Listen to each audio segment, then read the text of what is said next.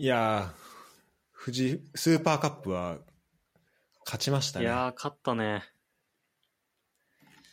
いやー2-0だよ。そうだよ、素晴らしいよ。いや、しらす、で見れない、見、見てない。もしかして。いや、あのね、あのーまあ支配、ボール支配はね、あの70対うん。30%っていうことで、うん。まあ、支配されながら、うん。江坂が美しい得点だったよね。いや、すごいね。あれはマジで声出た。うわーって言っちゃうよね、あれは。ねうん。もう、反対側にいる秋元がもう、ちょっとびっくりするぐらいの1点目なんてもう、うん。なんか、あ、これ入るんだみたいなやつだったし、うん。新しいね、戦力もうん。加わっうて、ん。その選手がね、躍動していたけど、躍動してというか、あの、結構ね、いろんな選手を見ることができて、まあ、楽しかったんだろうなと思うんだけど、言い方がおかしいですね。楽しくなんでこういうね、数、数字のことばっか言ってるかっていうとあね、そうだね。数字のことばっかり言うね、なんか。まあ簡単に言うとですね、朝5時半のキックオフ、うん。あの寝坊しまして、あー。大事な一戦を超大事な一戦。こんな大事な一戦なんかさ、最近さ、もう、朝3時ぐらいまでなんか作業をするのにハマっちゃったのよ。いや、そ、はかどるってこと？いや、なんかもう止まんなくなっちゃって最近、なんかすごいねあの作業始めたら。いや、てかまああとまあすごいなんか全然進捗が生まれないから、うんなんか時間でカバーしてるっていう部分もあるんだけど、あーはいはい。まあそれをやってたらね、でなんか普通に金曜日もいつも通りやってたら、やべえ。で寝る時になって、やば、あと2時間半で試合始まるわと思って。あ、そういうことだったんだ。そうそうそう。LINE 来てた。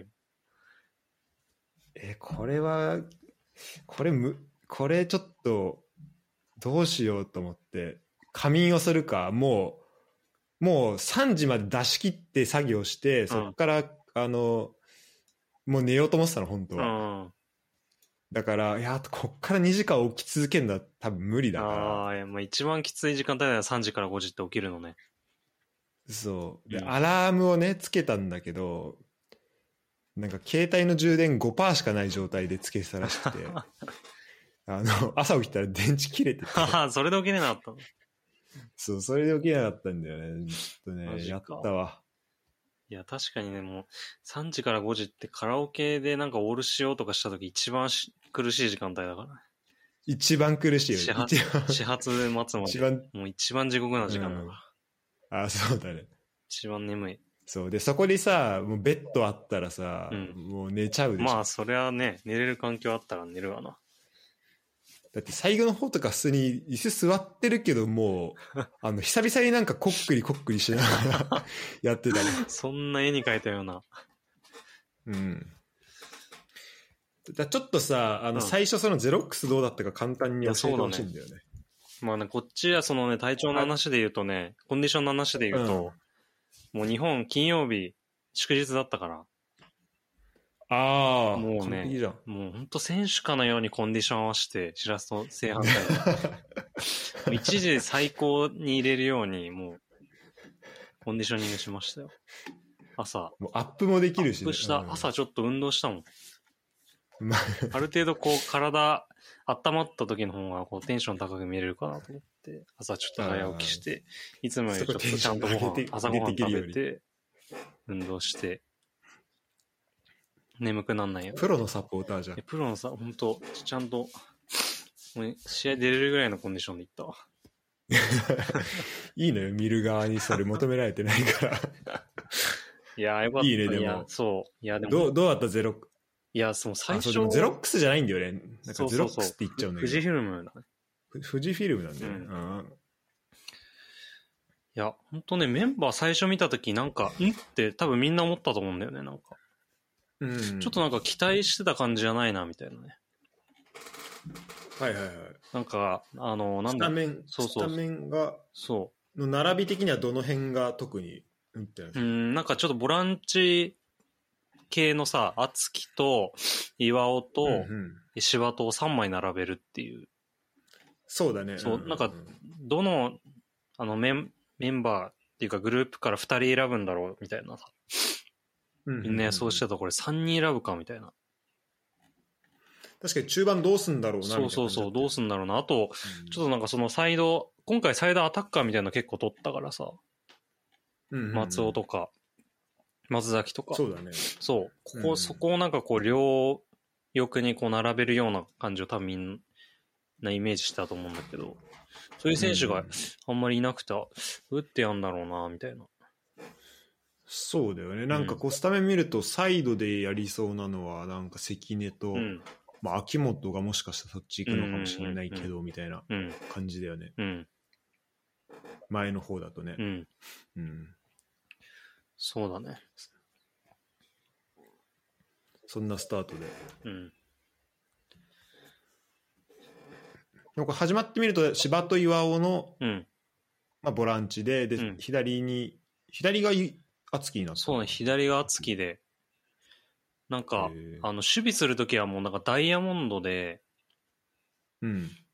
一番そこに岩尾で、なんか芝とはもう下みたいなところで、そうなんだじゃあ前結構そうそう、前に本当柴戸がいろいろ追ってもうシミ、飛び出してシって。ミッチのところまでもぜ全部行くみたいな。うんうんうんうん。感じだったね。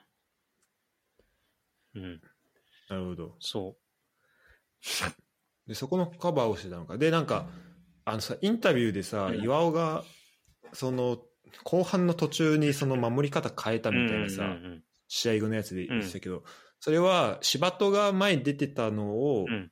えっと、そこに追う感じで岩尾もちょっと前詰めたりしてたのを完璧にうん、うん、結構柴戸も含めて引くようになったって感じなのかな、うん、そう。それとも柴戸は変わらず、うん。あそうっぽい、そう、そこね、ちょっと見直したんだけど、うん、そのね、多分言ってる場面の時は、あの、岩尾が飛び出してて、まあ、柴戸と岩尾をこう、順、あの、交換っていうか、状況を見てっていう形だうんうん。で、で、その時、岩尾が多分、あの、センターバックまで確かプレッシャーかけてて、えー、そう。で、そこでうまく剥がされちゃって、ポケットのところをなんか、わんうん上げ坂にめっちゃうまく使われるみたいななるほど場面があったらしくて、もう、すもう、確かにその時の岩尾、マジでやべえみたいな感じで追いかけてたから、ああそういう風に見えた。もうだから。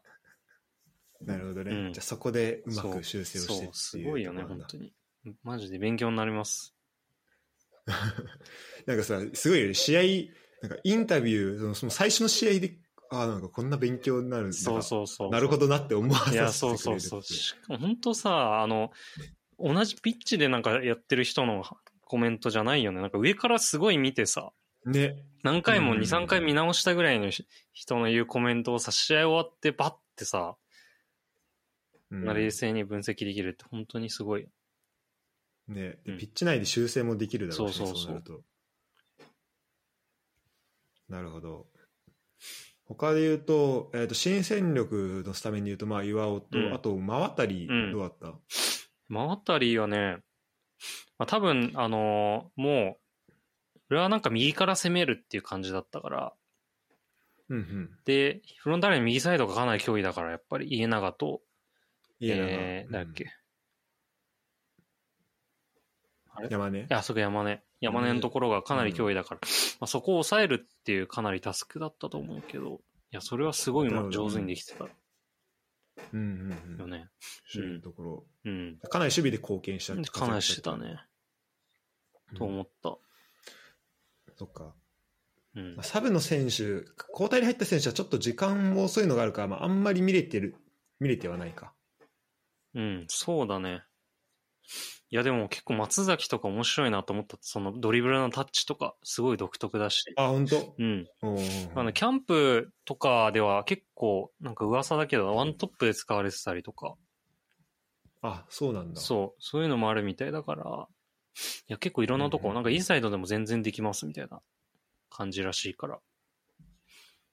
面白いね。本なるほどねうんうん当に。でもこれちょっとボランチというか中盤の内側のところうん。これ平野もいるわけでしょ？そうそうそすごいよね、う。で、まあ、安いとかねそう安井もいるし。安井はなんか、誰かがキャンプ見てるのって言ってたけど、ほんと今野にめちゃくちゃ似てるらしいので、ああ、そうなんだ。うん。ああいうタイプ、うんうんボール奪えて、前にも飛び出せてみたいしかもなんか、プレースキックもうまいっていう話なんだけど、もうプレースキックうまいあマジ今野ってもう、完成形じゃん。めっちゃ楽しみだ、そうれそうそう。なるほどね。いや、まあ、今シーズン楽しみとあということで、まあね、早速、去年2010あ21年の振り返りをしたところでもうはい2022年が始まってしまいますけど、ほんとそう。早い。今日はね、まあ、例年通り、あの、今年の J1 リーグの順位予想をしながら、ちょっと今年のどんなね、はい。えーまあ展開になっていくのかなとか、注目チームはどこなのかなみたいな話とか、どういう、どこをね、こう、まあ J1 楽しむために何を、どこに注目しますかうんっていう話をね、あの、していけたらはい。いいなと思います。で、結構、あの、いろんな人、今回はいつも、まあ、俺とユダとうん片新と近藤で予想してるけど、まあ、今回は、えっと、ちょっと声かけたとこもあったし、あとちょっと、あの、他の人で、あの予想してる人のやつとかも一応こう、うん。メモは取ってあるから、おー。まあその、その辺も見ながうん。らちょっと話をできたらなとは、えー思うんだけど、じゃあまず早速、ちょっと順位予想を、えーっと、どうしよっかな。まず、上位はい。1から、まあ6ぐらいまで、だから 3, 3分割でいこうか。はいはい。そう1だね。から6、6から12。はい。うん。で、13から18みたいな感じで、いっていこうかな。はい。どうぞで。まずじゃあちょっと、えーっと、ユダかうらん。最初もうバって6個はい。言う感じにする？そうだね。うん。ちなみに僕、あの、今回、ちょっとガチで狙いに行こうと思って、一おうガチ。旦、本当上位と中位と下位っていう、こう3グループに分けて、そこから選ぶっていう方式でやりました。なるほどなるほど。まさにじゃあまずもうグループ分けを、グループ分けであじゃあ本当、じゃあその、まあ、細かい1個ぐらいの違いはあるかもしれないけど、そうじゃあこの6個ずつは絶対外さない。そうそうそう。そもの中では、変動してもいいように、っていう形で、前みたいな、その上位と下位をこう外すっていうことはないようにしてます。なるほど、なるほど。確かに、そのグループ分けすごい大事だよね。そうだね。ちょっとそこで、こうし、失点をね、最小限に食い止めるっていう。出血を。なるほどなるほどあ、そうで、じゃあ最初にちょっとこの、なんか、レギュレーション的な、まあ、俺らがやってるののレギュレーションのうんはいはいこの順位予想の話をちょっとすると、まあ、1位から、えー最下位18位まで、まあ、予想をしていって、で、えっ、と、もう全部ね、全チーム、このもうぴったり予想を基本的には狙いに行くんだけど、うん。まあ、シーズン終わった時に、えっと、その予想してたのが、まあ、どれぐらいずれて、あの、実際の結果とどれぐらいずれてたかによって、まあ、うんポイント分けしていって、で、それが最終的に、えー、まあ、高い人が優勝と。はい。で、えー去年、ああと2020年、21年と、まあ、20年は片新、えー、ユダが、うん。えー同率で1位。で、3位近藤、4位俺と。はい。で、えっと、で去年は片新がまた2年連続。はい。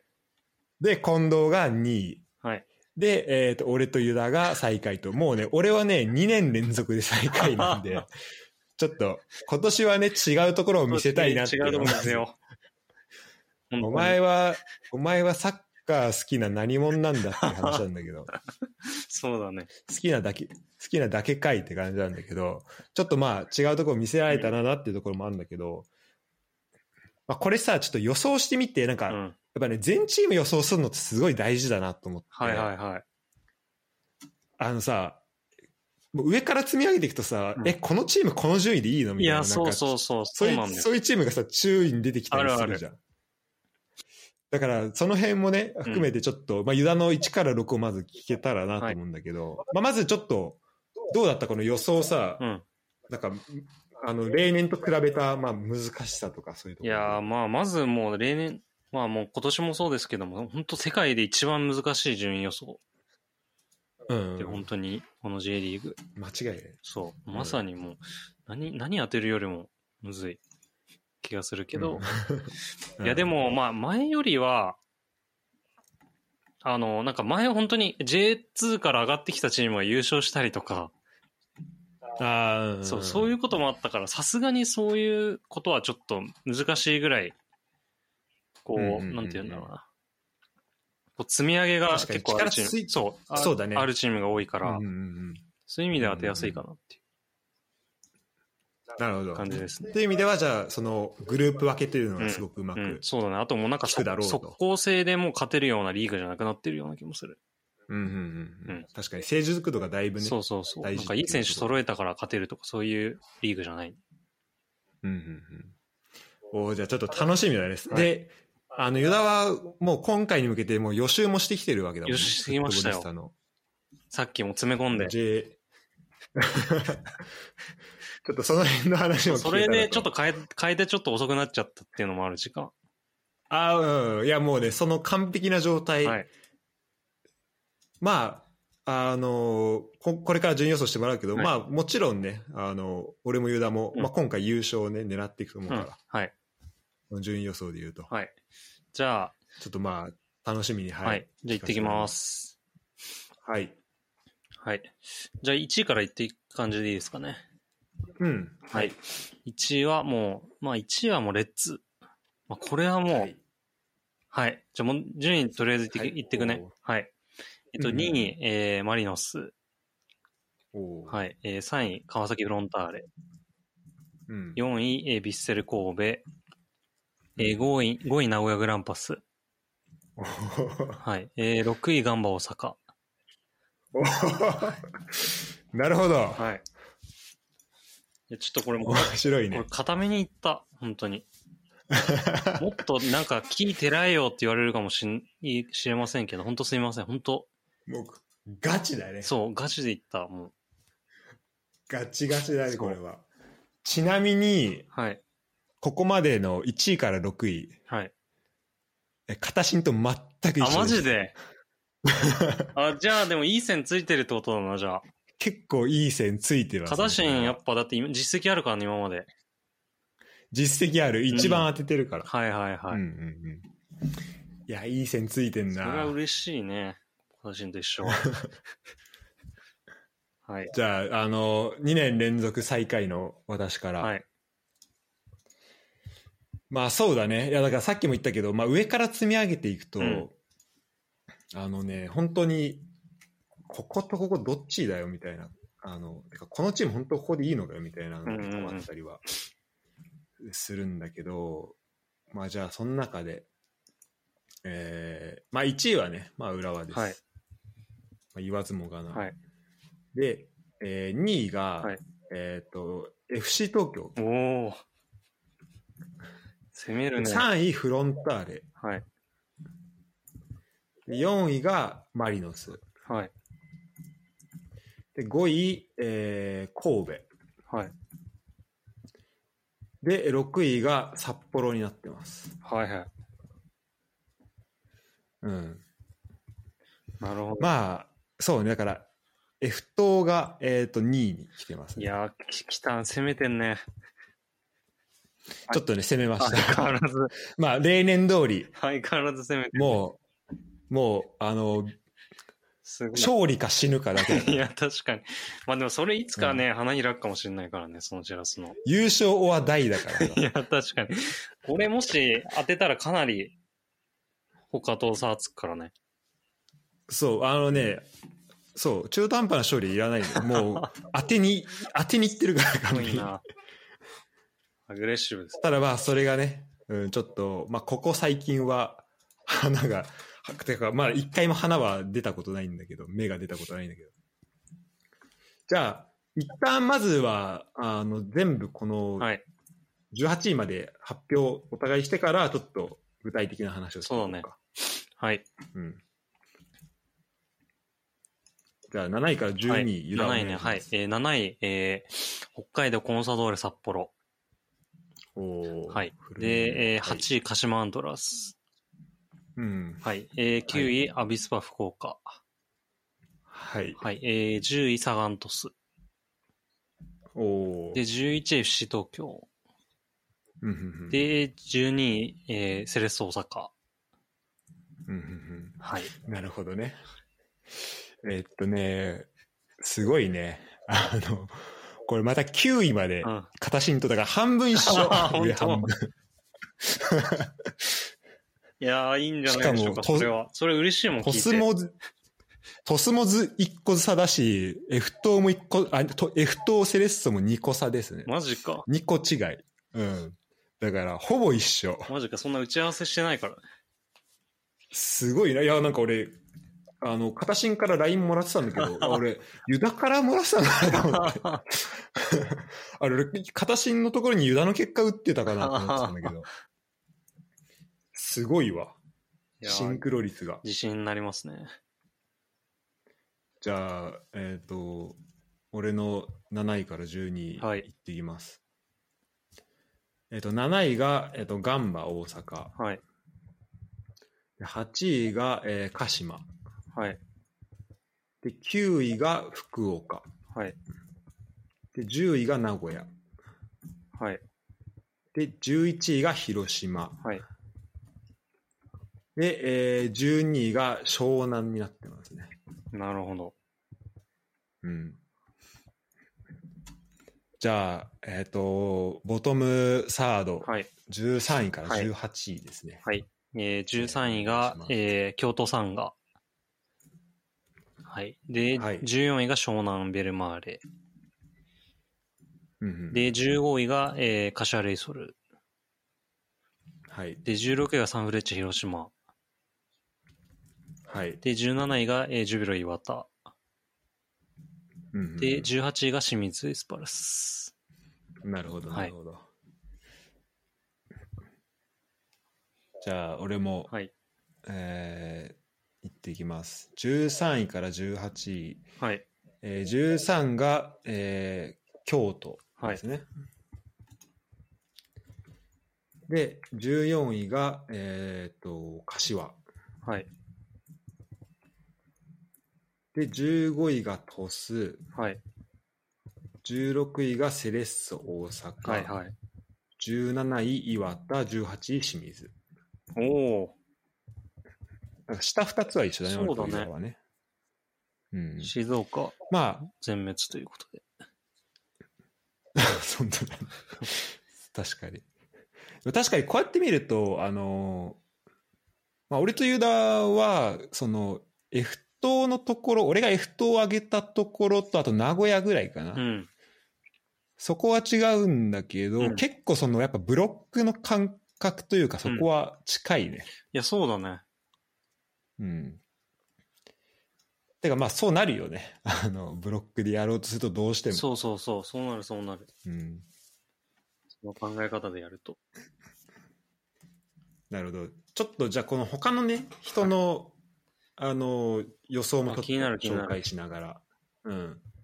まあ、まずあの、えっ、と、僕らのその、まあ、このポッドキャストに出てくれてる匠ね、はい。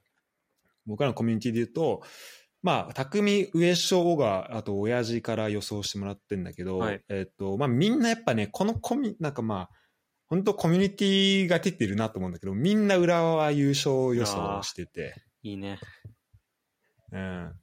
で、あとまあ、2位、3位。だから、で結構ね、フロンターレを2位に置かないなっていうのが、あの、あるね。まあ、小川親父はフロンターレだけど、はいはいはいまあ、上昇匠、あと俺も片新もユダもみんな3位とか4位にうんうん置いてるから。うん。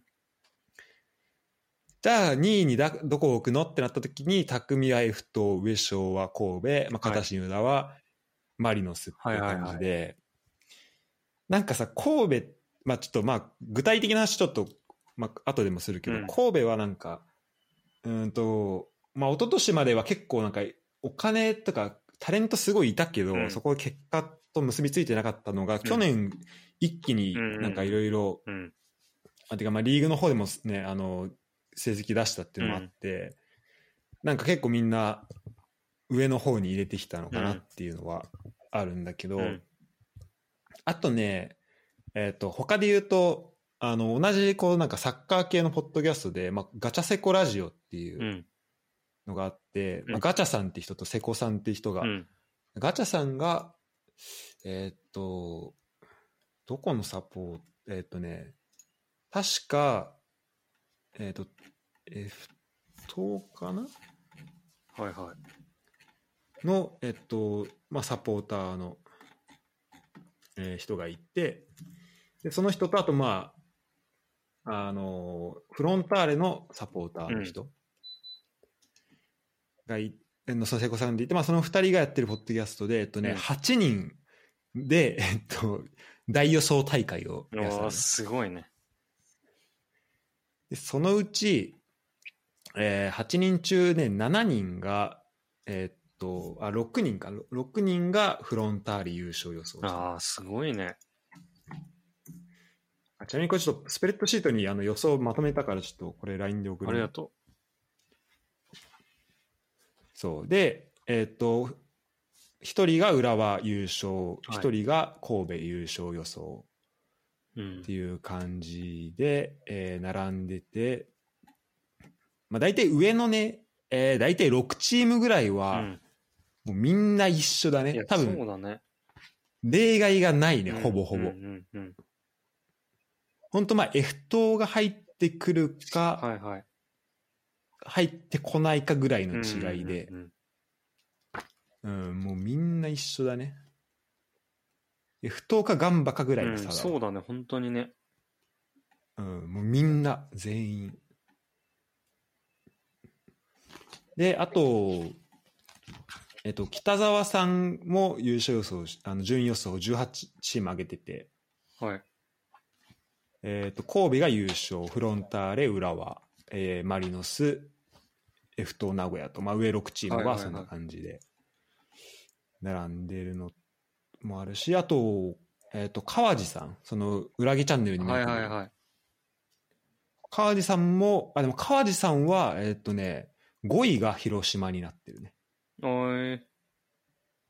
えーっと、上から言うと、F・ マリノス、うんえーフロンターレ、レッツ、で4位が鹿島、はい。で5位が広島、はい6位が、えーっと、アビスパ。はい。広島、アビスパだね。はいサンフレッチェ、アビスパ、名古屋、神戸ってはいいうはいはい順番ですね。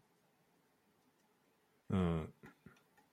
で、なんかもう一個、あの、まあ、最後に、なんか J3 チャンネル、あサッカーコラム J3 プラスチャンネルってはいはいいうなんかのもあって、そこがやってるなんか150人のサッカーファンに聞きましたみたいな、まあ、だからこれも本当に人気投票的なやつで言うと、うん。本当上からフロンターレ、浦和、マリノス、うん。で、鹿島、神戸、えー名古屋って並んでって、っていう感じなんで、やっぱね、あの、まあ、去年の成績で言うとさ、浦和6位だからさ、そのさ、浦和が、まあ、俺らはさ、浦和住ん出身というか、浦和住んでたのもあるから、まあ、1位に来るのはさ、うん。まあ、当然というか、あるとしてさ、結構、まあ、上の方の順位に置く人がやっぱ多い、多くて、うんうんうん。3位以上とかの人が多くてやっぱすごいこう注目されてるっていうところも、まああるのかなと思うんだけど、うん。まずどういう予想のなんだろうまあどういうふうに考えていったのか、そのその裏側をちょっと教えてもらえなんかどういうふうことを考えてたかっていうのを教えてほしいんだけど、はい。まあ、3グループに分けてたって言ってたけど、うん、そうだね。うん。うん。それはどういう基準でこう上6真ん中下はね。なんか、その基準で3グループ分けたっていうよりかは、まあ、個々見てって、うんまあ、どのグループに入るかなっていうふうに選んでいったっていうのが、うん。なるほど、なるほど。そういう選び方かな。なんか一つの軸があるわけではないんだけど、うんうんうん。うん。じゃあ1個見てって、結構それは綺麗に3等分になった。いや、666。もうだいぶそれとももう、ぐちゃぐちゃ。ぐちゃぐちゃなるよねう予想やった時の同じチーム2個ぐらいあった時あったし。どういうこと？いや、なんか同じチームなのになんか、8位と14とあかいて あれみたいな。んなんか二面性が出ちゃ。うんうん。あの、あのいい、いい方と悪い方見えるよね。そうそうそう。やー、このチーム行くだろうなって思って、いや、っていう、なんか別の、ちょっと時間を置いたら別なこと考えてる自分がいるから、っうん、わかるわ。ていうのはこれちなみにあの、まあ、ディフェンディングチャンピオン、うんあのまあ、2連覇をしている片新からね、はい。ちょっと、まあ、今年の注目チームどうなのってはい話を。聞いたと、聞いたんだけど、えっと、まあ、ガンバ、ガンバ広島うん。とセレッソ F とって言ってて、で、まあ、その4チームっていうのは、まあ、どうなるかわからない。はい。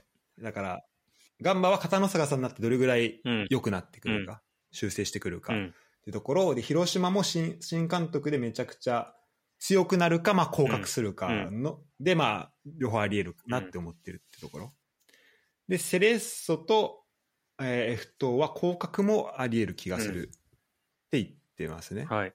うん。あまあ、だから、まあ、注目、ダークホース的なところで言うと、まあ、ガンバ、うん広島。らへんが入ってくるのかなっていう、はいはいはい。えーとこなんだけど、うん。なるほど。まあ、新しく、新しいことに取り組もうとしてるチームっていうそうだね感じ。かな。確かに、それはね、ちょっと考えました、やっぱり。あの、新しくやる、うん、ガンバ、えー、ふと、まあ、広島とかか。まあ、鹿島もそうか。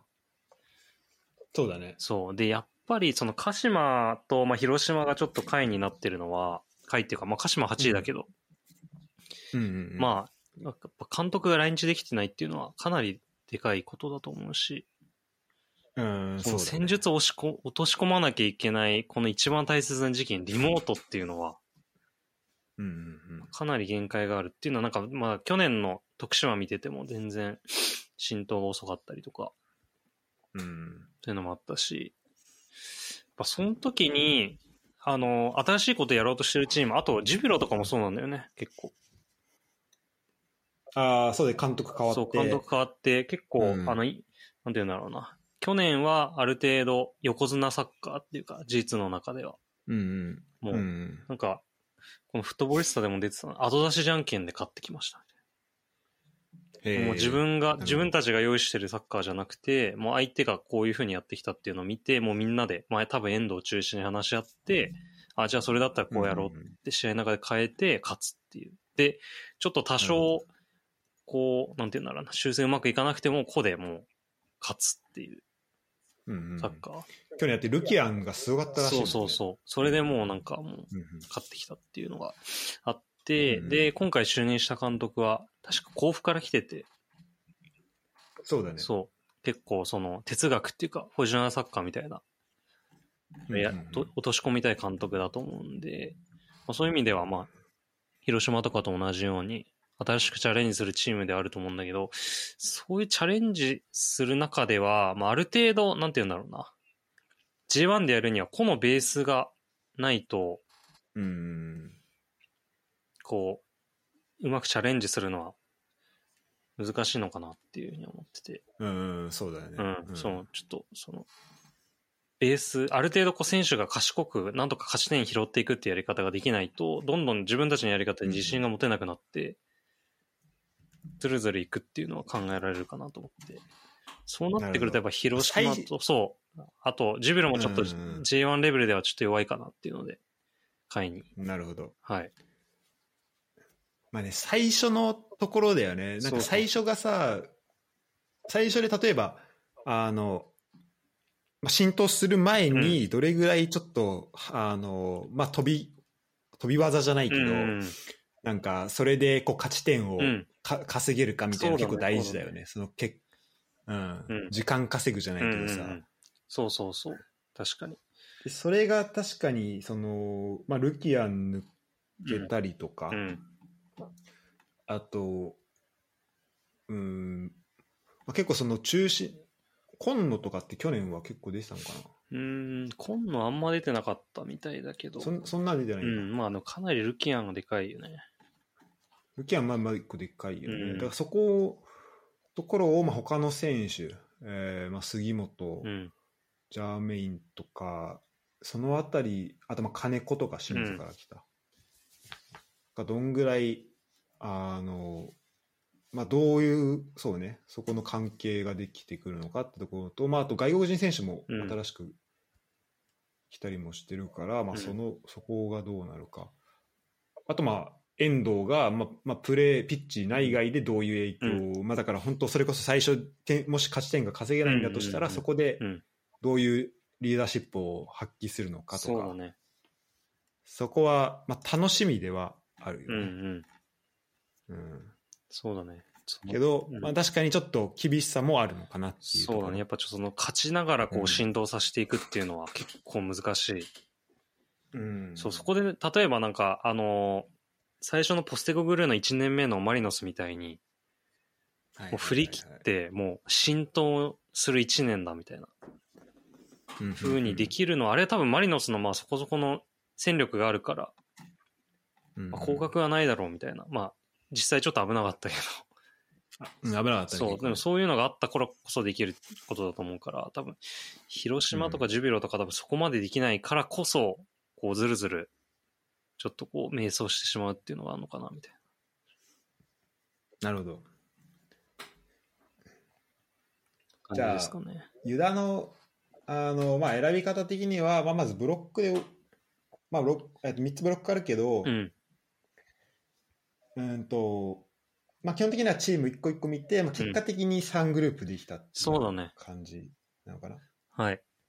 このグロブロック同士の,、あの上3分の1同士での、うんこのまあ、例えば6位のチームと7位予想のチームとかあって、まあ、うん際なとこなわけじゃん。うん。例えばそこで言うと、えーっと、まあ、そうね、ガンバどう？うん今年のガンバガンバはね、うーん、ガンバは、まあ、まず、まあ、タレントがいるっていうのもあるし、うん。まああと、その野坂さんって結構そのガチガチにコンセプトを縛るみたいな監督では多分なくて、うん。うん、ある程度、こう、なんていうんだ、個人に任せるっていう部分は結構いいバランスで持ってる監督なのかなっていう印象なんで、なるほど。そう、なんか今までも、あの、なんか大分とかでもすぐ結果出したりとか、割とすぐ結果出す監督だし。うんなので、なんか、ちょうどいい気がする、ガンバには。と思って。上3分の1では食い込んでくると。ギリギリ食い込むかなみたいな。でも結構、その裏、うん上のグループに入るにはちょっとかなり壁があるかな、みたいなるほど、なるほどな。感じですかね。だからそう、だこの上に入るチームすごい悩んだ、このガンバの一枠。うん。この上位グループに。なるほどね。そんな感じですかね。じゃあちょっと俺のさ、選び方をああ、そう、ちょっと聞きたい。発表していいですか？はい。俺は、まあでも結構考え方に似てるかな。うんあの、まあ、まず、まあでも俺はね、3グループに分けるっていうよりは、うん。えっと、本命をまず決めて、うん。で、その次に、えっと、不確不確実なチーム。なんか、あの、まあ、平均的には高いんだけど、ちょっと上下しそうだなみたいなチーム決めて、で、ちょっと注目してるダークホース決めて、で、ちょっと怪しいなっていうチームと、あとまあ昇格組。はいあこの5個だね。本命、不確実、ダークホース、はい。怪しい、昇格組。で、本命は、えっと、あ、で、その中からまず本命では、まあ、上の方固めるんだけど、うんそこに、まあ、たまにちょっとその不確実を、まあ、その時のフィーリングでちょっと、そっちが上に来るとか、ってはいいうの。があって、まず本命がね、浦和、マリノス、はい神戸、川崎、はいこの4チーム。うんうんうんうん。で、まあ、これはもう、まあまあいろんないと思うんだけども、そこにちょっと不確実さの F 等がちょっと、うんあと F で不確実に入ってるのが、鹿島、F 等、名古屋、ガンバ、はい。えー札幌。はいはいはい。で、えっと、まあ、どのチームも、その、上位行く力は、まあ、戦力的にはあると思うんだけど、あのーそうね、まあ、上の鹿島、F 等、名古屋、ガンバに関しては、まあ、監督が変わったっていうところ。で、まあ、結構上下するし、うん。札幌も、えーとまあ、ミシャサッカー浸透はしてるんだけど、まあ、まだここまで結果が出てない。あのそんなにねいいっていう結果出てない。ただ今年西と興梠が来て、はい。だこうなった時にちょっと、まあ、読めないなっていうので、まあ、不確う実な。ん。シャベルも入ったもんね。あ、そう、シャビエルも来たし。で、代わりにチャナティップいなくなって、なんかその辺がね、なんかどういうバランスなんだはろみたいな。いうはいはい。で、ちょっと読めないなっていうところと、で、ダークホースが、えっと、広島、湘南、福岡。ああ、はいはいはい。だここもまあ不確実なところにまあ近いんだけど、どっちかというと、なんだろう、みんなの、なんかその、まあ去年までの成績で考えると、ちょっと評価は下がりがちだけど、ちょっと、まあ上に来るんじゃないかな、みたいな。だから去年俺が、あのーえっと、横浜 FC を7位予想、あ、じゃあ8位予想したんだけど、はい。まあそのノリに近い。なるほどね。まあ注目してるチーム。はいはい。うん、っていう感じでやってって、だから上は、まあ、浦和で、まあ、普通に考えたら、もうマリノスか、あの、フロンターレが2位、3位来ると思うんだけど、うん。ってのはまあ、わかるんだけど、ちょっとね、この F と、この新しい監督、うんうんアルベル。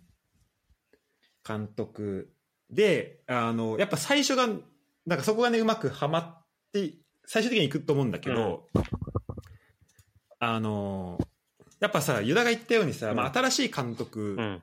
で、まあ、最初、どうやって浸透さうんうんうんするのかみたいなさ、ところがある中で、結構ね、F 党は、そうね、なんか、まあ、個人で結構なんか、浸透しなくても結果をうん出せる、うん、確かにね。出せちゃう、なんか本当飛び技的な感じで、最初の方とかは、うん。あの、うん、結果を出しながらどんどんそのチームを育てていくみたいなのも、はいはいはいまあできるのかなと思っていて、うん。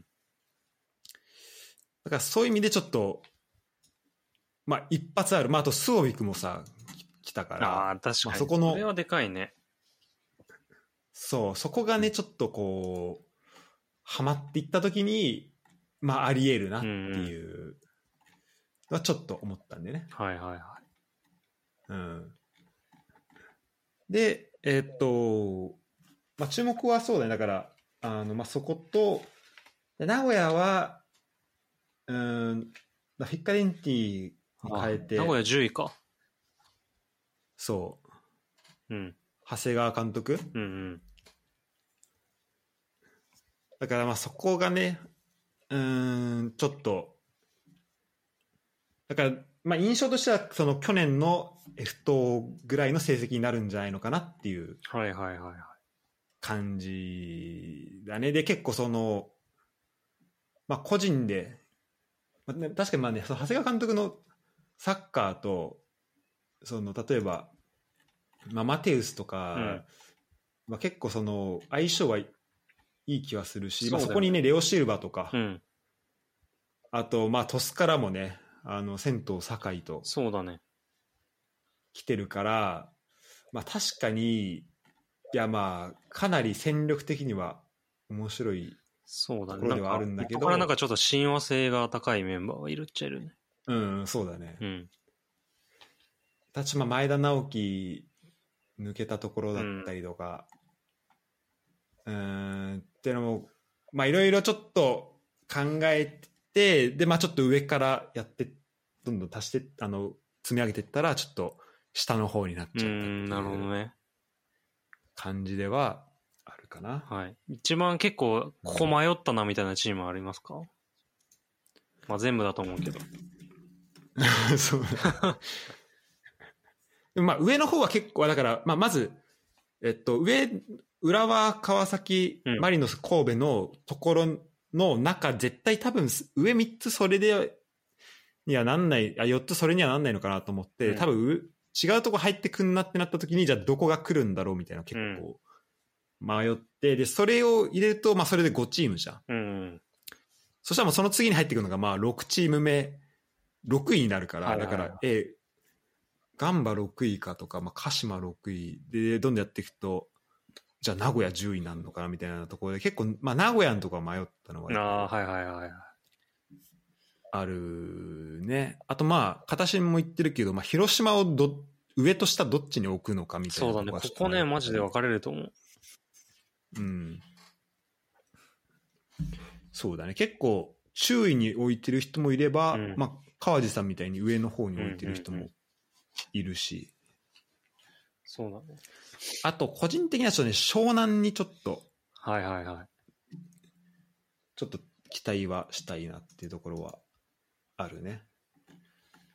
なんかあんまり事前情報がキャンプも非公開だったから、うん。完全非公開だったらしくて、あんまり事前情報は入ってないんだけど、うん。うん、山口監督だよね。まあなんかあ、そうそうそうそうそう。はいはい。まあなんか、あのーまあよ、なんか中盤はなんか米本、長木とかも入ってきてるし、うん。うん。まあ、たちょっとね、その攻撃力のところでどうなのかなっていうのはそうだね。確かにあるんだけど、まあ、そうちなみにその山口監督途中、去年途中から就任してて、うん、すごい守備が安定したんだよね。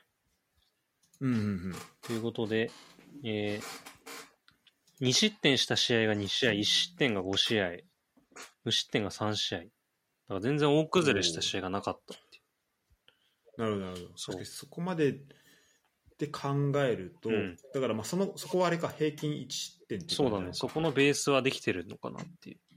うんうんううんん。そうねで去年の数字を見ても、えー、と平均の得点が0.95で、うん平均失点が1.08だから、まあ、失点数は確かに低いんだうん。もう注意ぐらいになれる水準であるけど、うんまあ、攻撃力が確かになくて、うん。そこをどうすんのっていうところは確かにうん。あるね。うんなるほどうん、そうだね。まあ、あとは福岡かな。はいはいはい。福岡はね、結構もうなんならちょっとマジ、もう上位に食い込ませてやろうかと思ったけど、うん。ちょっと今回は。でもね、なんか FC 今回ちょっとね F 注目ったことなんですよ。2位の、そこに。そうそうそうそう、F 等枠、まあ2位はやばいけど、でもそう、そんぐらいはでね、まあ、やってもいいのかなって気もするし、だって去年で言うと、まあ、平均した数字で言うと、もう浦和と得点、失点はまあ変わんない、うんほぼ変わんないから。うん。うんまあ、実際順位も近いし、うん。うんでここにあのルキアンが来て、で田中達也が、うん。まあ、地地元、うん。あ地元は熊本なのかな、まあ、そのあの九州に戻ってきてとか、で奈良達樹来てとか、うんディフェンダーで。ってところで、ちょっとおなんか楽しみだなっていうチームではあるし、まあ、今年も手強そうだなっていうところはうん。あるあるかな。はい。で今年やっぱなんかそのそうねちょっと今年2022年で言うとまあちょっと豆知識的なところで言うとなんか明治安田生命、うん J リーグ、うん J1 リーグ、はい。まあ明治安田生命がついてるんだけどこれがなんか4年契約の最後の年らしいね。ああ、そうなんだ。そう。だからまあ来年からはまた違う名前にななるか、まあ、もしかしたら延長してるもうしてるのかもしれないけど、まあ、とりあえず明治安田生命がこの冠につくっていうのは、まあ、最後らしくて、うん。あのひとまずは。ではあるんだけど、まあ、やっぱ今年の注目点としては、えーまず新監督と新戦力、はい。まあ、毎年そうなんだけど今年は特に結構、まあ、まず新監督で言うと、えー結構ね動きが、えー、と例年、ま、何人ぐらいちょっと動いてるか追ってないけど、うん結構多いのかなっていう気がしてて、。多い気がする。イメージ的に言うでと。鹿島、うん。えっと、7チーム新しい監督あを迎えてシーズンスタートしてます。鹿島、F 東、岩田、名古屋、えー、ガンバ、広島、鳥栖。はい。この、まあ、7チームうん、と、で、去年途中から監督変わったチームも4チームあって、だから、まあ、ある意味、新しいシーズンを始めるとか、うんこの今年、なんだろう、その去年はそんな準備できない状態で、その、シーズン引き継ぐまでの、まあ、勢いのままやらざるを得なかったけど、まあ、ここの新しいシーズンから変えれるかもとか、変化が起きるかもっていう意味では、まあ、F・ マリノス、湘南清水、えセレッソが、えーあって、で、あと、まあ、長期政権の、えー札幌が5年目、二社5年目。で、柏は、柏ももうネルシーニョ4年目なんだね。ああ、そうなんだ。もうなんかすごい長期契約結んでるでしょ。確か、あ、そうなんだ。うん。もうなんか結んでしまってるっていうのは、なんかで聞いた。えーあと、まあ、フロンターレ6年目。うんで、えっと、神戸の三浦敦監督が、まあ、2.5年目、まあ、2年目と、まあさまあ、ほぼ3年目だけど、うーん監督になってかもうそんな言ったか。ら。うん、まあ、去年は、うん。ら一昨年の途中があったんだね。うんだからで、去年はちゃんとフルでできて、そこでなんか3位の結果出したっていうのも、まあ、確かにすごいなってのもあるし、うん、だからの、うん、っていうのと、まあ、あと福岡の、あの、長谷部監督3年目。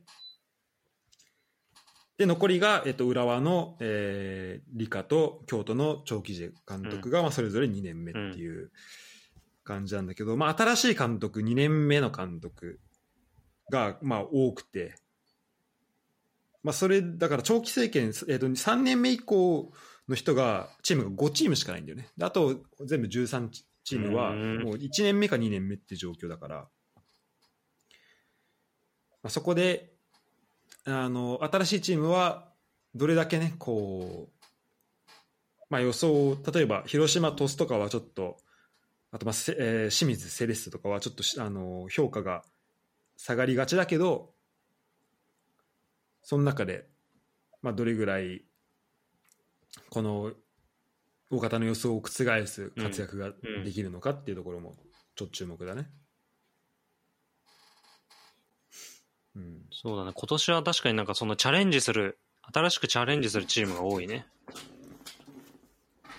うん、まあ、ガンバもそうだし、だね鹿島もそうだし、うんさあの、さっきも、さっき出た広島もそうだし、うんまあ、ジュビロもそうだし。結構なんかメンバーの入れ替わりも激しいうんよね、うんうん。まあそれこそ浦和なんてねそう。まあね。もう去年天皇杯、うんスタメン以外全員まるっと入れ替えたんじゃないかぐらいな勢いで変わったしねでセレッソもめっちゃ変わったし、うん。うんちなみになんか、広島は、このフットボリスタ情報だとゲーゲンプレスに取り組んでるらしいです。ああもう。記事出てたね。そうそうそう、完全統一式の。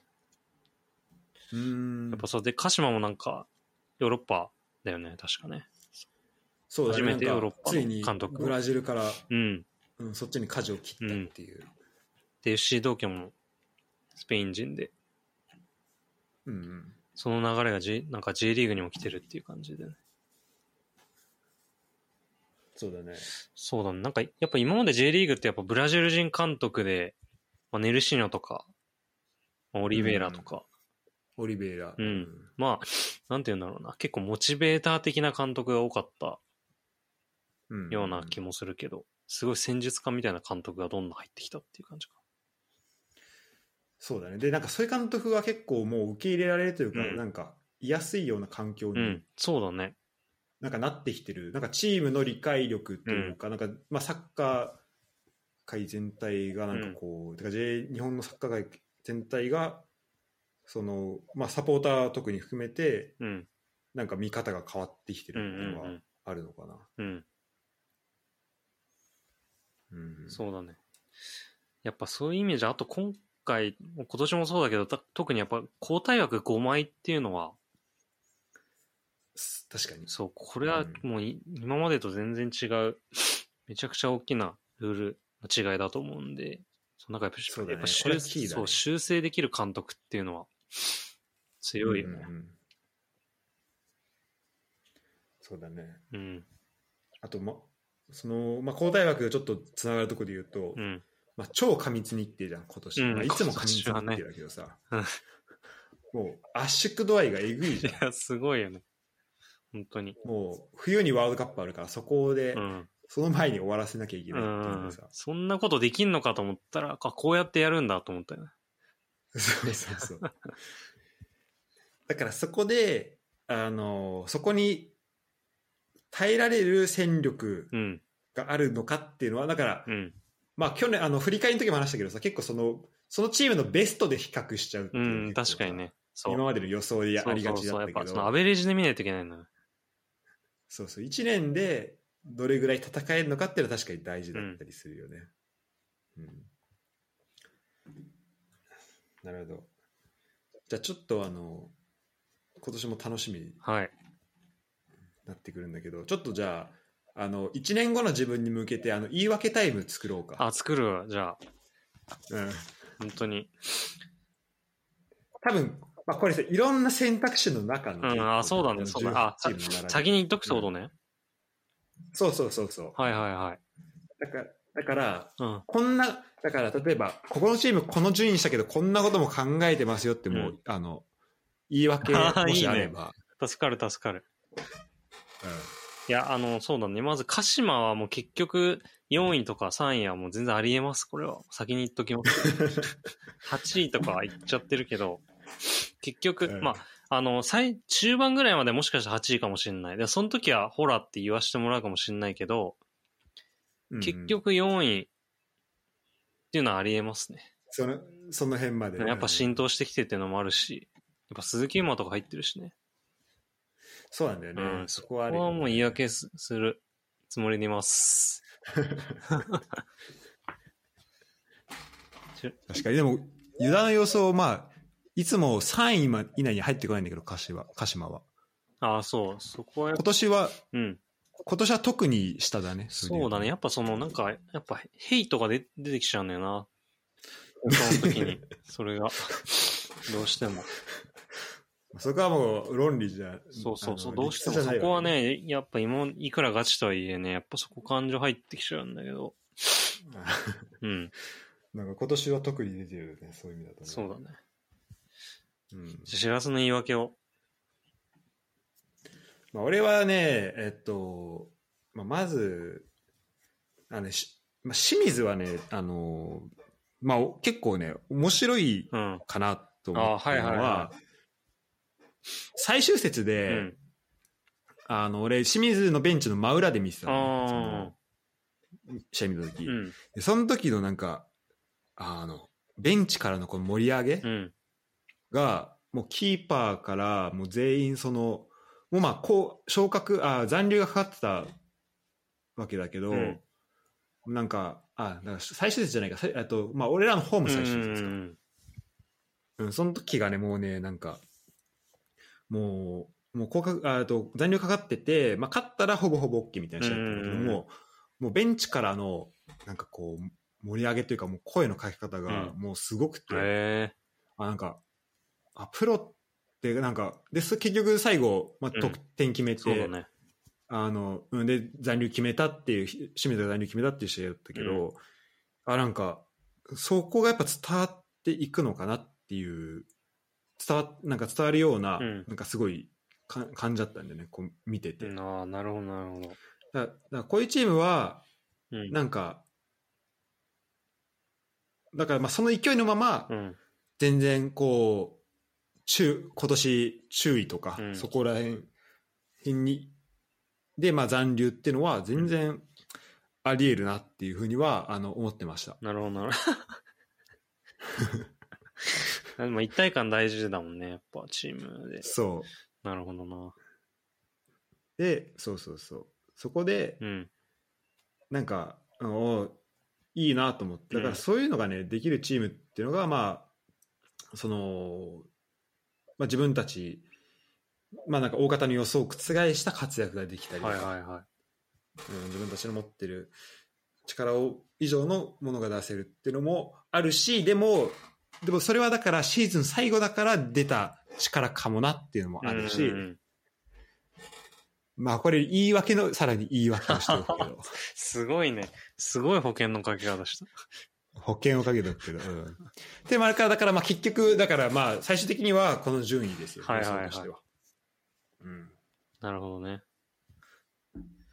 あとさトスとかも難しいくない？や、トスはね、めちゃくちゃむずい。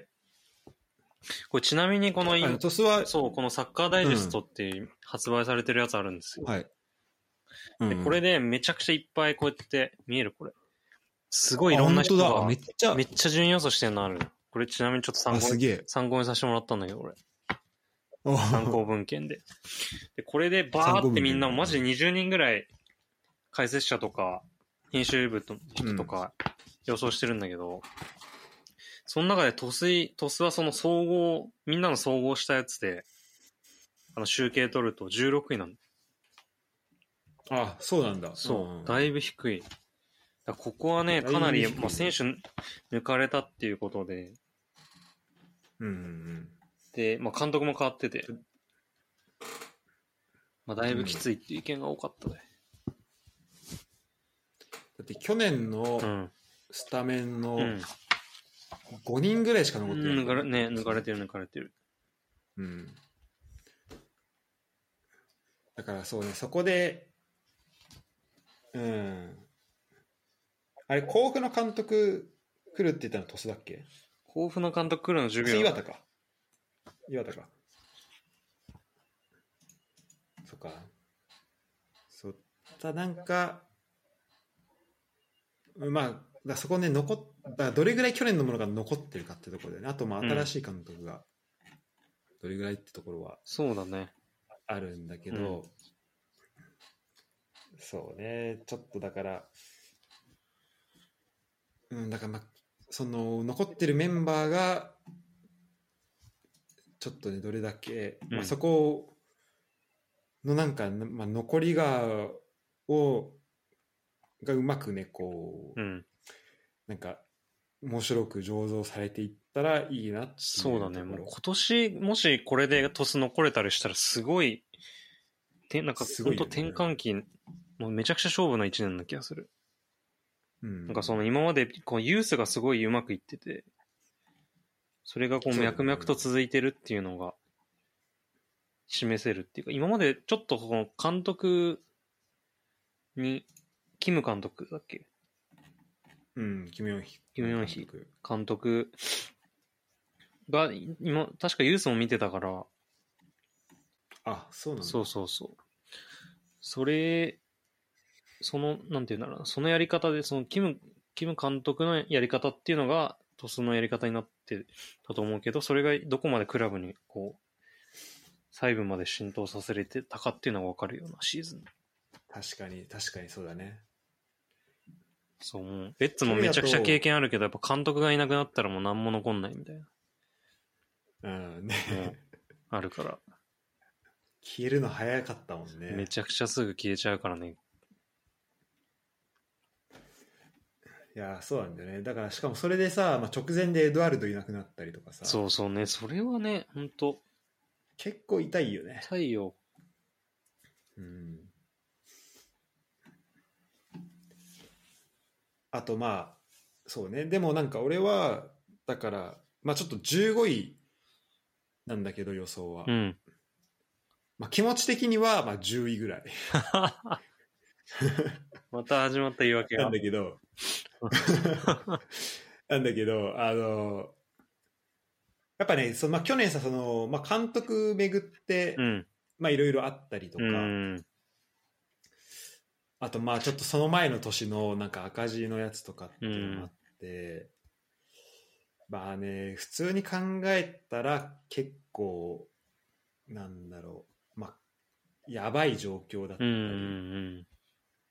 するし、まあ、その、まあ、普通にクラブとしてはどうなってるんだろうなっても思う部分もあるんだけど、うんでまあ、そこに残った選手だったり、あとまあ新しく入ってくる、なんかセレッソが西川来たりするんだよね。あ、そうそうそあとかも、なんか、まあ、その新しく来る選手、まあ、あと、ふあの毎年のようにまあ下から上がってくる選手う。とかそうだな。宮代とか。もうあそうそうそう宮代も来るしあとなんか守谷も来るしねそう。うん。そうだね。あと、柿田も来来たね。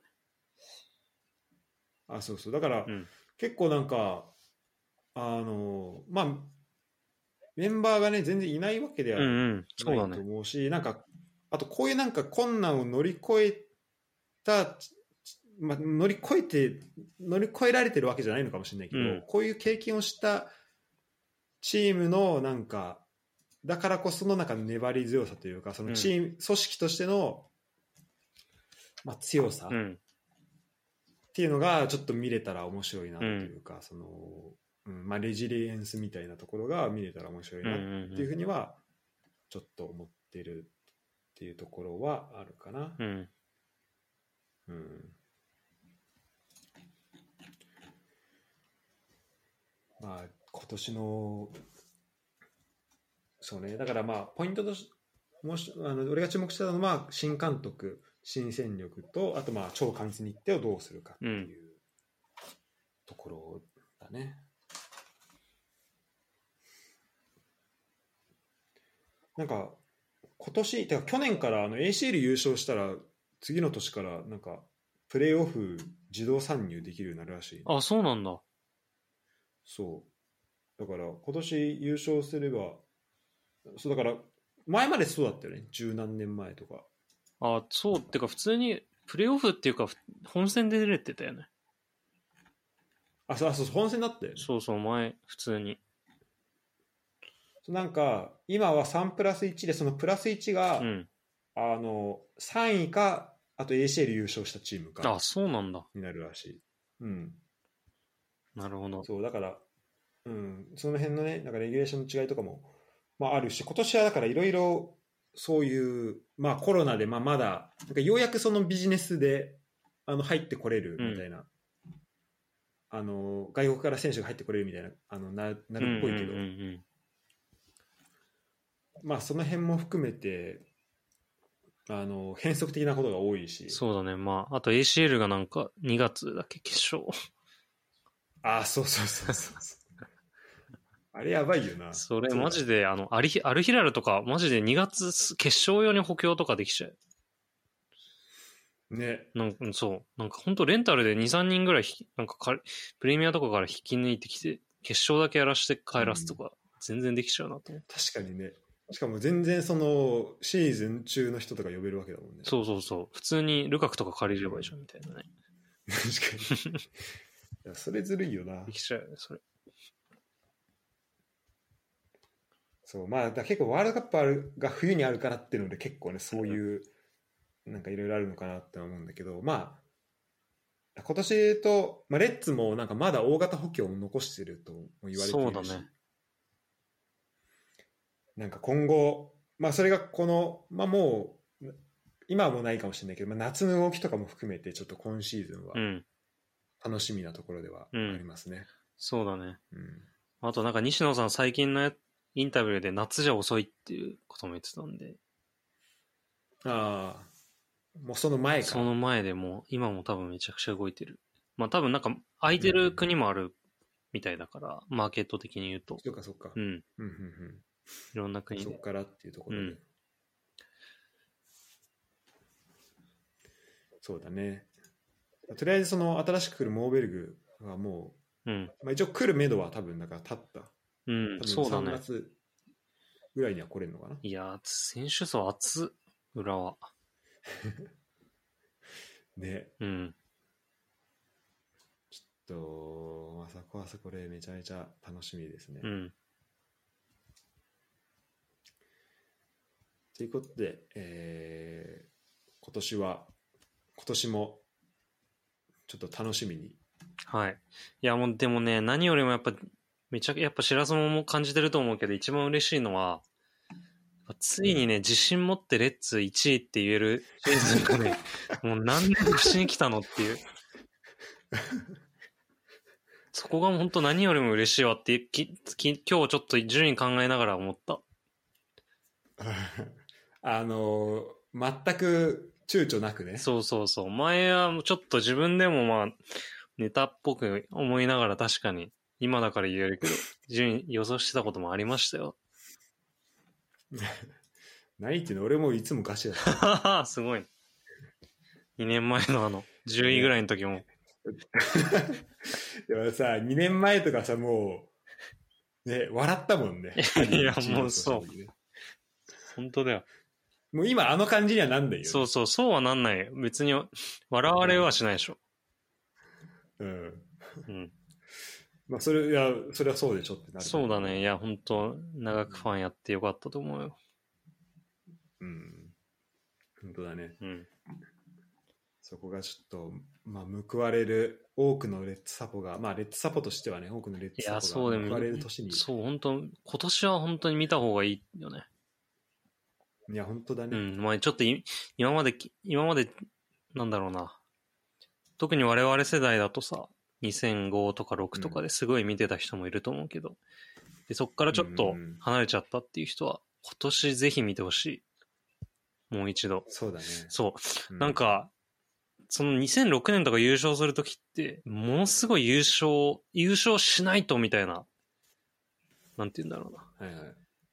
ハングリーな。なんか最近なんか出てたけど、うんうんそれをなんか今年感じる。見たな、俺も。うん。うん。絶対優勝しない多分ね、とみたいな。西野さん、西野さんがそれ言ってた気がする。なんか、ハンガーってあ、言ってた？やっぱ。あ、てかなんか、 hungry for victory みたいな、なんか、コンセプト出してたわ。うん。なんか出てたね。あ、そうだよね。そうそうそう。いや、そうなんだよ。あ今年はね、それを感じるよ、すごい。うんうん。ううんん。あ、そう、あとね、俺、あの、LINE ニュースで見たんだわ。ああ、そうかもしれない。そう、その時に、あのー記事をね、あ、てかそう、それこそこのフットボール支部で話そうと思ってて、うん。保存だけしてあるんだけど、うん。そう、なんか、やっぱその、新しく来たママあたりもそうだし、うん。あと、なんか、ケンユーにも話聞いたらしくて、うんうん。そのマリノスでのその練習の雰囲気とかうん、どうだったかみたいになった時に、やっぱ、うまくできて当たり前で、やっぱうん。失敗すると浮くって話。うん。で、その空気がやっぱレッツはまだなうん。ないから、それを作っていきたいし、まあ、だから勝利のためにみんなが飢えている状態を作っていきたいっていう話はしてたよね。だからね、そこは確かに感じるね。感じる。いや、で、そうなった時に裏強いよ。本当に。うん。やっぱり、こう、ね一体となって取りに行った時は。うん。うん、本当だよね。だってさ、マジ、カップ戦とかもさ、まあ、ファーストレグ良くない時の方が大体、かあのそうそう進出するからそうそうね。。そう。うんそう、やっぱ何が何でも一個の絞っ、なんか目標一体になって臨んだ時は取れるよね。今年の天皇杯とかもそうだし、うんうん。本当だね。うん。それをこうシーズン通してできるかっていう。そういう意味だと、あの、あ一番最近の、今日ぐらいに出た西野さんのブログ見た？いや、ちょっと見てないわ。タイトルがまずね、あの、危ない空気になってませんかっていうタイトルなんだけど。すごい興味そそられるね。いや、そう。あ、フロンターレ勝ったからってこと、まあねそうそう。ああ、はいはいはい。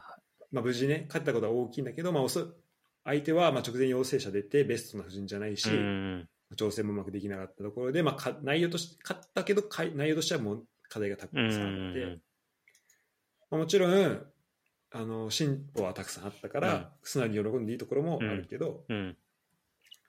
まあ、どこにでもでどこにで勝てどこにでも勝てるチームにはなってるし、うん。去年よりは強くなってるけど、ただまあどこにでも負ける脆さもある。で大きな一緒であるけど、まあ、それは昨日のことで、だかうん。らまだその何も掴み取ってないのになんか掴み、うん何かを成し遂げたような空気なのが一番危ない、なるほど。そんな空気になっていませんか？っていう。のが出てて。ど。確かに。いやすごいな。なんかこのねすあのまあ一部で界隈で言われてるなんか西の京うんの、信者がまた、うん。いや、確かにそういうやっぱ、周りのサポーターの気持ちもやっぱ伝わるしね。なんかそう思ってる。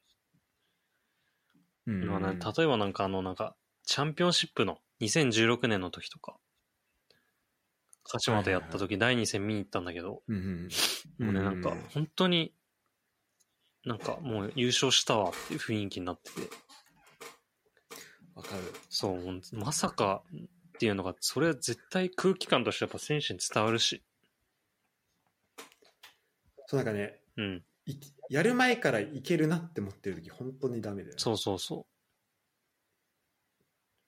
それなんか誰かも YouTube で言ってた気がするんだなんか。え。うん。ああでもそれはあれー、かも。俊介じゃん。ああそうそうそう。それあれだわ。だからレッツじゃないわ、うん。あの多分なんか最後のあれだよね。えっとマリノスが優勝そうそうそあの逃した試合だよね、うん。あれでなんかもうお客さんになってたっすよね、うんそのサポーう。ターそうだね。なんか優勝を見に来てるお客さんがいっぱいいたみたいだね。そうでなんかすごいスタンドがざわざわしてるのがうん伝わってきてっうん。て話をしてた、うん。ああなるほどねいや伝わるんだよね、やっぱそういうのってね。うんうん。まあそういう意味で言うとまあ新しい人もどんどんで見に来る人は増えるだろうし、うんまあ、面白いサッカーになるし、うんうんまあ、規制も、まあ、緩和多うん分されていく方向にはなると思うから、まああのまあ試合をね現地で見る人とかもまあ増えていくと思うし、うんまあ、そうなるとどんどんファンも増えていくと思うから、うんでファンが増えるようなサッカーにはうん。なると思うんだよね、ネッツで言うと。し、上位争いもめちゃめちゃ激しい、うん。本当もう過去ないぐらい激なんか、マジで、上半分どこでもあり得るなみたいな感じだと思う、どのチームも。うん。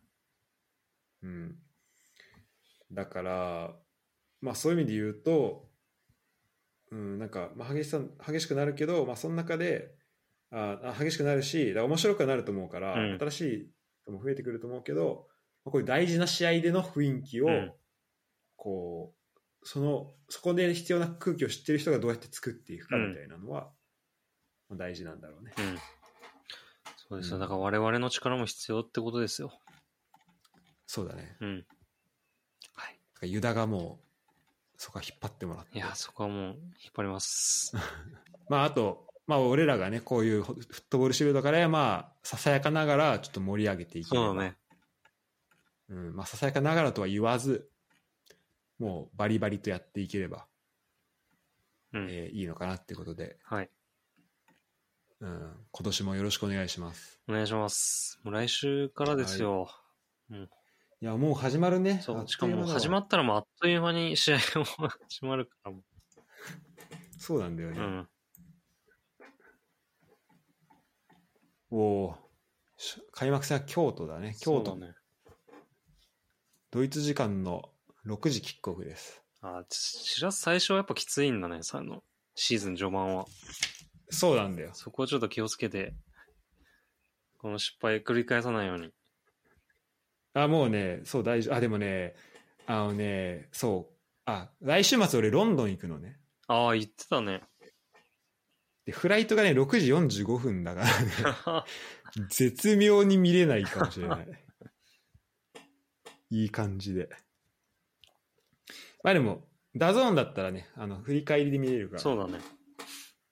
うん、そこは。そう、ルヴァンじゃねえや。富士フィルムはね、あれがないんだよね。振り返りが。あ見逃し配信がないからさああ、そっかそっか。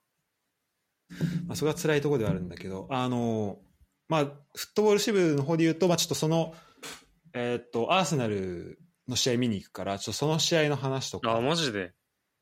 めちゃくちゃいい、うんアーセナル対どこ？アーセナルとブレントフォードかな。ええなんか開幕で2-0とかで負けてそうだねじゃあ、エミレッツの方か、今度は。それ、それエミレッツで。なるほど。そのリベンジマッチ的なのをちょっと見に行くし、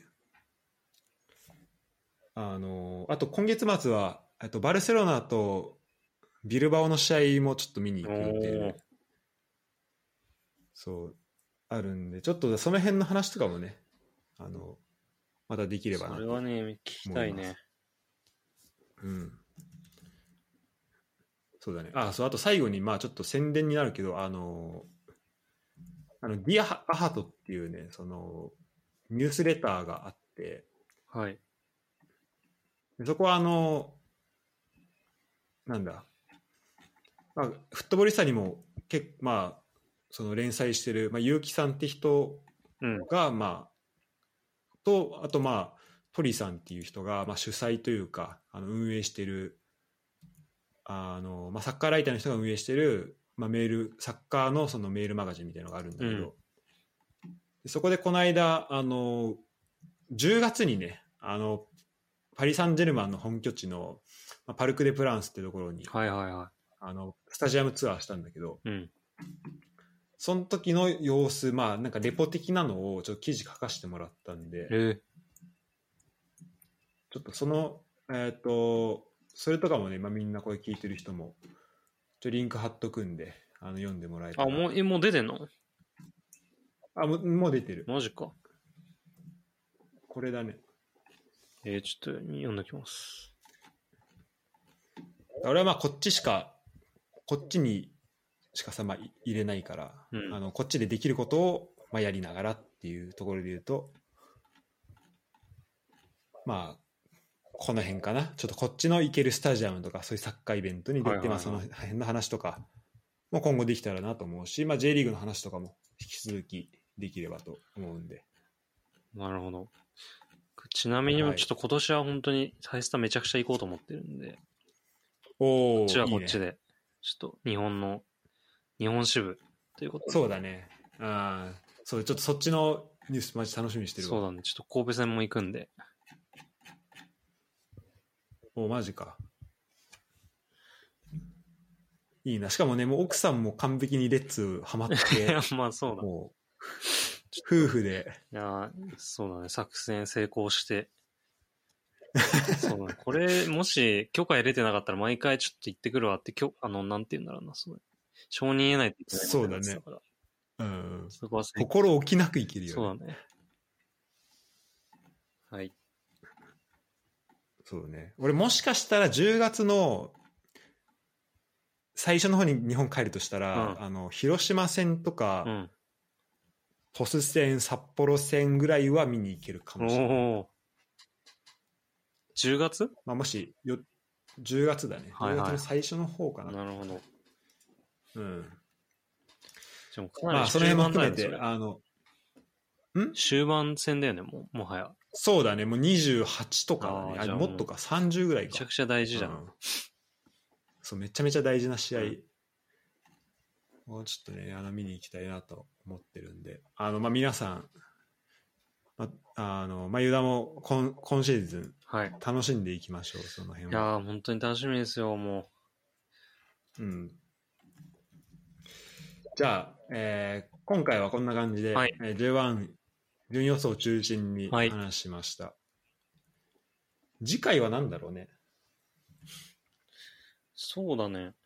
で次回はね、いろいろ、それこそなんか、ちょっとフットボールら、フットボリスタちょっと結構読ん、最近読んでるから、ちょおお。っとそれのこととかもやりたいかもしれない。ああ、そうだね。じゃうんあちょっとその辺もやっていこうか。はい。じゃあ、えーそんな感じでありがとうございました。ありがとうございました。はーい。はーい。